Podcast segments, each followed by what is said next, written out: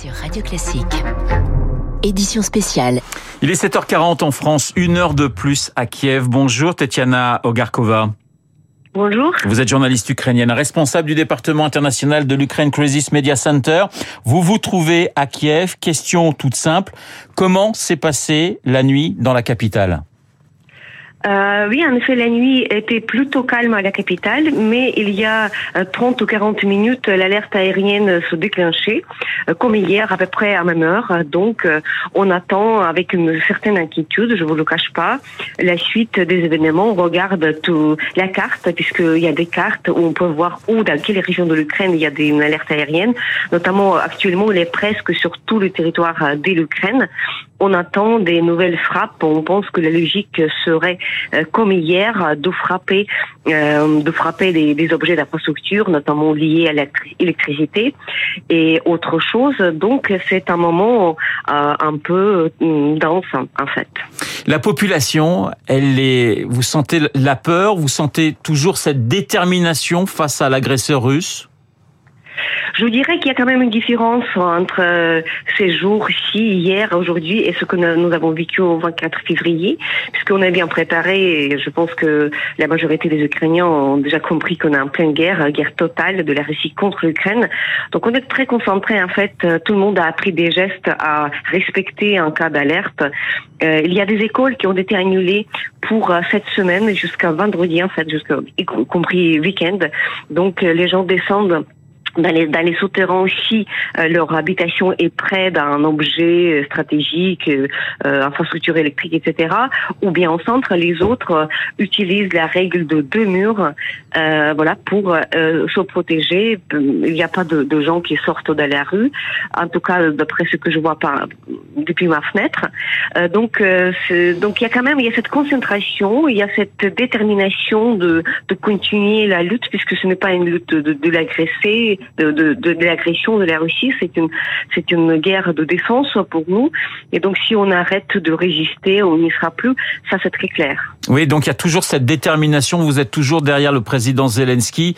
Il n'y a pas de même si effectivement c'est terrible ce que vous dites, il n'y a pas de lassitude en disant il faudrait stopper la guerre, c'est toujours la victoire que recherche et que veut le peuple ukrainien. Oui, tout à fait. On est derrière le président Zelensky, mais surtout et avant tout, on est derrière nos, troupes, nos, forces armées, euh, qui, par exemple, hier encore, étant donné qu'il y avait euh, des coupures d'électricité partout dans le pays, les coupures d'internet aussi, les collectes de fonds étaient spectaculaires pour soutenir les forces armées. Il s'agit bien de millions de grivna et même des millions d'euros en fait collectés à une seule journée pour renforcer, pour donner euh, la possibilité à nos forces armées d'acheter des drones, etc etc. Donc euh, c'est c'est plus que jamais la résolution de continuer parce que tout simplement c'est une question de survie et voilà de la victoire qui sera euh, qui donnera donnera on espère la possibilité de restaurer la justice. Parce que les questions de, de la justice aussi. Et donc il faut punir l'agresseur. C'est une question de, de valeurs de règles de jeu de la règles de sécurité internationale. Donc il faut tout faire pour empêcher l'agresseur de briser un ordre mondial euh, établi les principes de, euh, qui, sont nécessaires, qui sont le fondement même de notre civilisation. Je rappelle, Tetiana Orgakova, que vous êtes en direct à Kiev. Vous pensez donc, et ça sera ma dernière question, que la Russie va frapper et, et vous pensez que ça peut arriver dans quelques minutes. Vous vous y préparez? Oui, ils peuvent frapper à n'importe quel moment. Maintenant, oui, on se prépare. On se prépare. Euh, on est, voilà, on est, on utilise la règle de deux murs et on surtout, on est, on reste un peu figé sur euh, nos smartphones pour voir les actualités. On suit Twitter, euh, médias ukrainiens, des amis. Ça passe très vite l'information. Donc, on attend pour voir où est-ce que ça, ça a tombé et on espère bien sûr que nos forces de défense aérienne seront efficaces. Hier, plus de 50% en fait des missiles envoyés vers l'Ukraine ont été abattus par les forces armées ukrainiennes. On, espère aussi que voilà après les dialogues que Volodymyr Zelensky a eu avec euh, Joe Biden, donc il y aura mm, sans doute d'autres systèmes euh, de défense anti-aérienne qui vont arriver en Ukraine pour protéger notamment euh, des populations civiles. Et tandis, que nos troupes sur le front, on voit aussi des actualités, ils continuent leur contre-offensive et ça, ça nous soutient parce qu'ils font leur travail et nous, on va faire on va faire le nôtre? Merci beaucoup, Tetiana Orgakova, d'avoir été ce matin en ligne en direct de Kiev. Je rappelle que vous êtes journaliste responsable du département international de l'Ukraine Crisis Media Center. Bonjour Christian. Bonjour Renaud. Christian Macarion, vous venez d'écouter le témoignage et la correspondance de, de Tetiana Orgakova en direct de Kiev. Votre, votre réaction à ce que vous venez d'entendre? Oh, il y a beaucoup d'informations dans ce que Tatiana nous a dit, notamment euh, à la fin de son intervention, la réaction américaine. On attend beaucoup, donc si on a bien compris, le peuple ukrainien attend beaucoup euh, d'une nouvelle étape.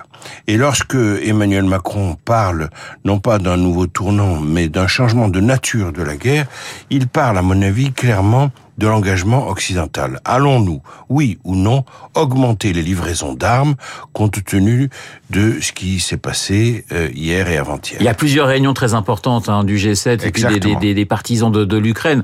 Théoriquement, ça devrait le faire. Ça devrait, mais il faut voir concrètement ce que ça donne. Par exemple, est-ce qu'on passe au stade de la livraison de chars, de blindés, comme c'est fortement demandé par l'Ukraine. Euh, au titre de ces blindés, l'Allemagne est particulièrement bien placée avec ses chars Léopard 2. Euh, Est-ce qu'on peut envisager ça? Jusqu'ici, ça n'était pas du tout envisageable, puisque euh, nous sommes non belligérants, je le rappelle. Est-ce que ça change quelque chose en termes de de, de, de neutralité pour les forces de l'OTAN. Euh, Est-ce que il faut s'engager davantage Ça, ça paraît clair et net dans des euh, défenses anti-missiles, puisque, comme Tatiana l'a rappelé, plus de 50% des missiles russes qui ont été tirés ont été détruits avant d'atteindre leur cible. Heureusement, est-ce qu'il faut encore renforcer la défense antimissile ukrainienne? C'est une euh, très bonne question et la réponse est sûrement oui. Mais qui va livrer? Comment? Autrement dit, est-ce qu'on n'est pas Et je résume tout. Tout, tout, tout, dans mon avis, tout ce qui se passe depuis deux jours, à travers cette question, est-ce qu'on n'est pas en train d'assister à un nouveau tournant dans une guerre russo-américaine Une dernière question, euh, Christian. Il y a quelques minutes, euh, le général Pellistrandi était à votre place.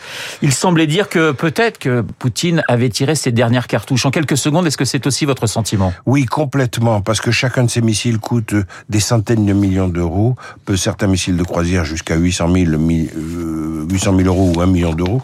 C'est extrêmement coûteux et ça n'est pas opérationnel de tirer ces missiles sur C'est du gaspillage en termes militaires. On tire ces missiles sur des objectifs militaires traditionnellement. On ne les tire pas sur des immeubles d'habitation. Donc il y a quelque part quelque chose d'assez désespéré et pour tout dire aussi d'assez désespérant. Merci Christian, on vous retrouvera à 8h40 chez Guillaume Durand. Notre matinale spéciale Ukraine se poursuit dans un instant. Le journal imprévisible de Marc Bourreau. Marc qui revient sur ces sept mois et demi de conflit entre Kiev et Moscou. Le journal imprévisible dans deux minutes.